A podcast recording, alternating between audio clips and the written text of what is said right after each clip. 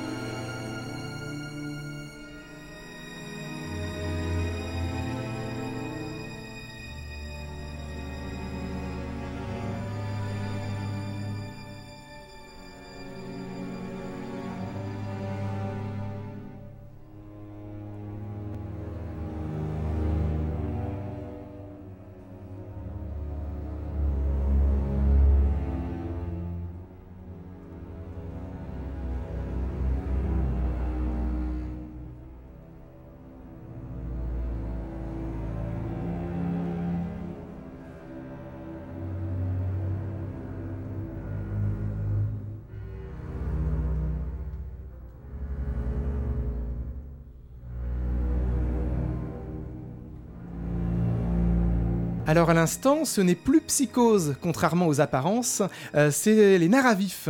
Alors il y a eu deux nerfs à vif, on vient d'entendre euh, l'adaptation de Martin Scorsese en 1992, où Robert De Niro incarne le psychopathe Max Cady, euh, donc on entend des réminiscences de Psycho, tout simplement parce qu'en fait c'est un remake d'un film de Jack Lee Thompson en 62, dont Bernard Herrmann avait fait la partition. Donc Bernard Herrmann avait pu un peu reprendre deux ans après Psychose les tics musicaux, et c'est Elmer Bernstein, qui en fait ici pour le film de Scorsese une adaptation où, euh, plus clairement, il réadapte et réorchestre la partition originelle de euh, Bernard Herrmann, donc pour ses nerfs à vif. Alors, autre psychopathe évidemment euh, très connu du cinéma, il s'agit de Hannibal Lecter dans Le silence des agneaux, réalisé en 1991 par Jonathan Demme, et c'est donc Anthony Hopkins qui incarne ce psychopathe emprisonné à vie pour meurtre en série et cannibalisme, et qui fait face très souvent à cette stagiaire Jodie Foster, euh, dans ce film donc sur la folie et l'enfermement, ce qui va caractériser à peu près tous les, tous les psychopathes de cette sélection, euh, tiré d'un roman de Thomas Harris euh, du même nom,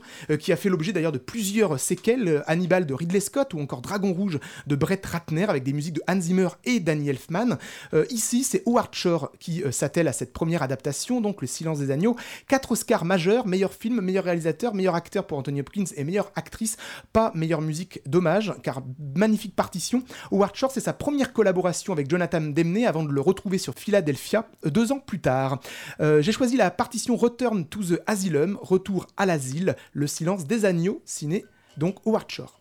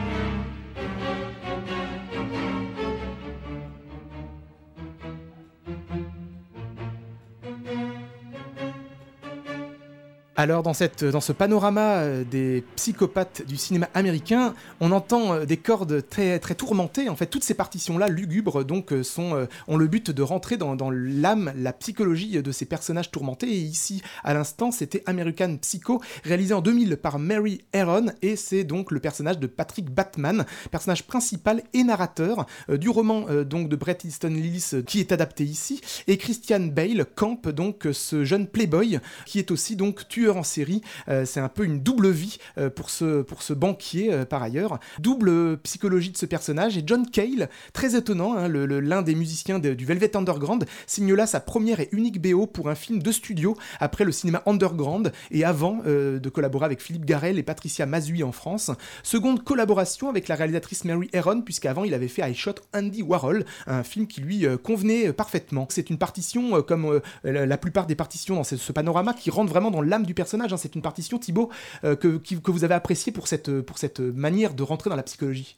Oui, en fait, pour son aspect déstructuré, je dirais, parce qu'on est toujours euh, à la frontière du réel, à la frontière de l'imaginaire. On ne sait jamais trop déjà dans, le film comment, euh, comment on se positionne. Et c'est idem dans la musique. Voilà, il y a ces cordes très, euh, anxiogènes voilà, qu'on a entendues, mais aussi des, longues tenues, de, beaucoup de dissonances, mais qui durent vraiment très très longtemps, donc qui créent un, sentiment de, malaise. il y a aussi une valse au piano qui paraît guillerette, un peu, un peu joyeuse, mais où on peut sentir un peu un, poison dedans. Et voilà, toute la partition se trouve voilà, dans, ce, dans cette confrontation entre euh, ce qu'on voit, ce qu'on entend et euh, ce qui pourrait se passer.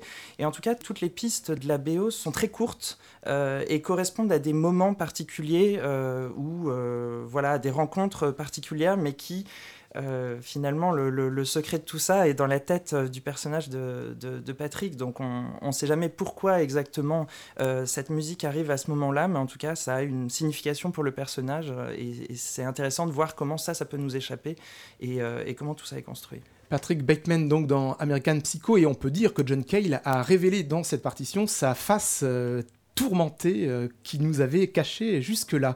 Alors, euh, j'ai euh, évidemment l'émission du mois dernier en septembre, on avait fait un, panorama consacré à, Stephen King et évidemment, il y a des psychopathes dans les partitions de Stephen King qu'on n'a pas rediffusé aujourd'hui. On pense évidemment à Shining avec ce Jack Torrance qu'on n'a pas réabordé aujourd'hui, mais en tout cas, je le cite. Il y a aussi Misery, hein, haute adaptation avec une psychopathe au féminin. donc voilà, il y, a, des Stephen King avec des psychopathes, mais il y a aussi un cinéaste qui a fait des psychopathes sont fer de lance, sont sa première obsession, et on pense à David Fincher.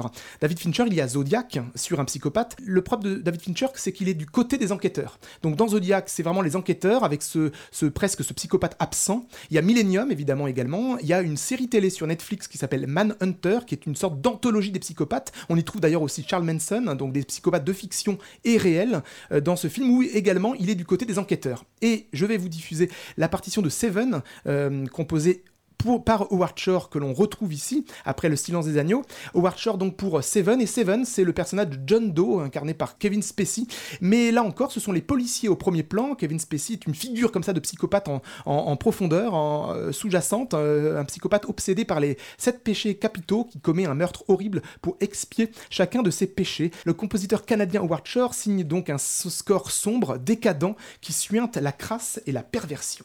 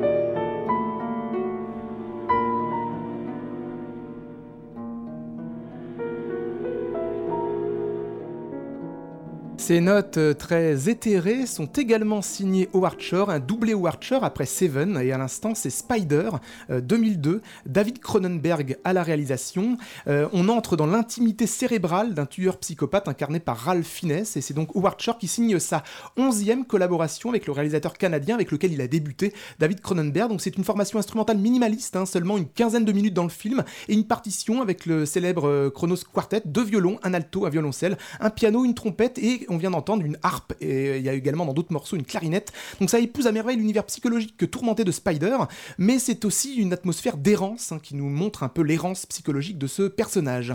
Alors euh, très souvent, donc il y a une double personnalité, on parle presque parfois de schizophrénie. Dans un autre film, celui, euh, celui-ci réalisé plus récemment en 2017 par M. Night Shyamalan, il s'agit de Split. Il s'agit de 23 personnalités euh, incarnées par un personnage, Kevin, interprété par James McAvoy, donc dans ce film Split. 23 personnalités avec des attributs physiques différents euh, dans chacune des personnalités. Et ce psychopathe donc s'en explique à une, psychiatre dans le film. Et c'est West Dyline Thurston qui euh, fait la rencontre du réalisateur pour cette première partition d'importance, donc lequel d'ailleurs brise euh, Shyamalan sa collaboration avec James Newton Howard. West Dyline Thurston donc sur Split, partition aussi torturée, encore une fois, que l'état psychologique du personnage.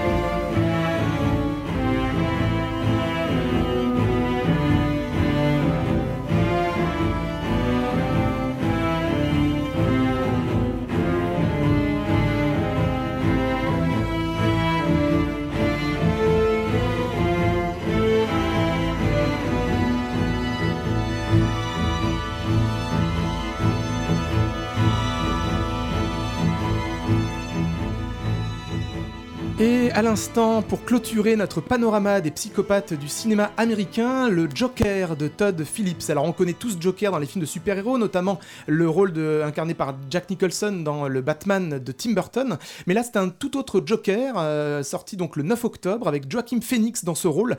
Euh, très réaliste, hein. c'est le portrait en fait d'Arthur Fleck, hein. un homme méprisé par la société, moqué, qui rit euh, nerveusement et finit par commettre des crimes. C'est un peu finalement le parcours d'une victime qui se transforme en tueur. Et à la partition, c'est la, fameuse compositrice Hildur Guðnadóttir qu'on avait appréciée euh, sur la série télé Tchernobyl. Et elle fait ici la rencontre de Todd Phillips et elle signe euh, Hildur son premier blockbuster, on peut dire, euh, pour donc Todd Phillips et ce film où elle rentre dans l'âme de ce psychopathe, les folies meurtrières donc du personnage, une partition fameuse donc Joker à voir dans les salles.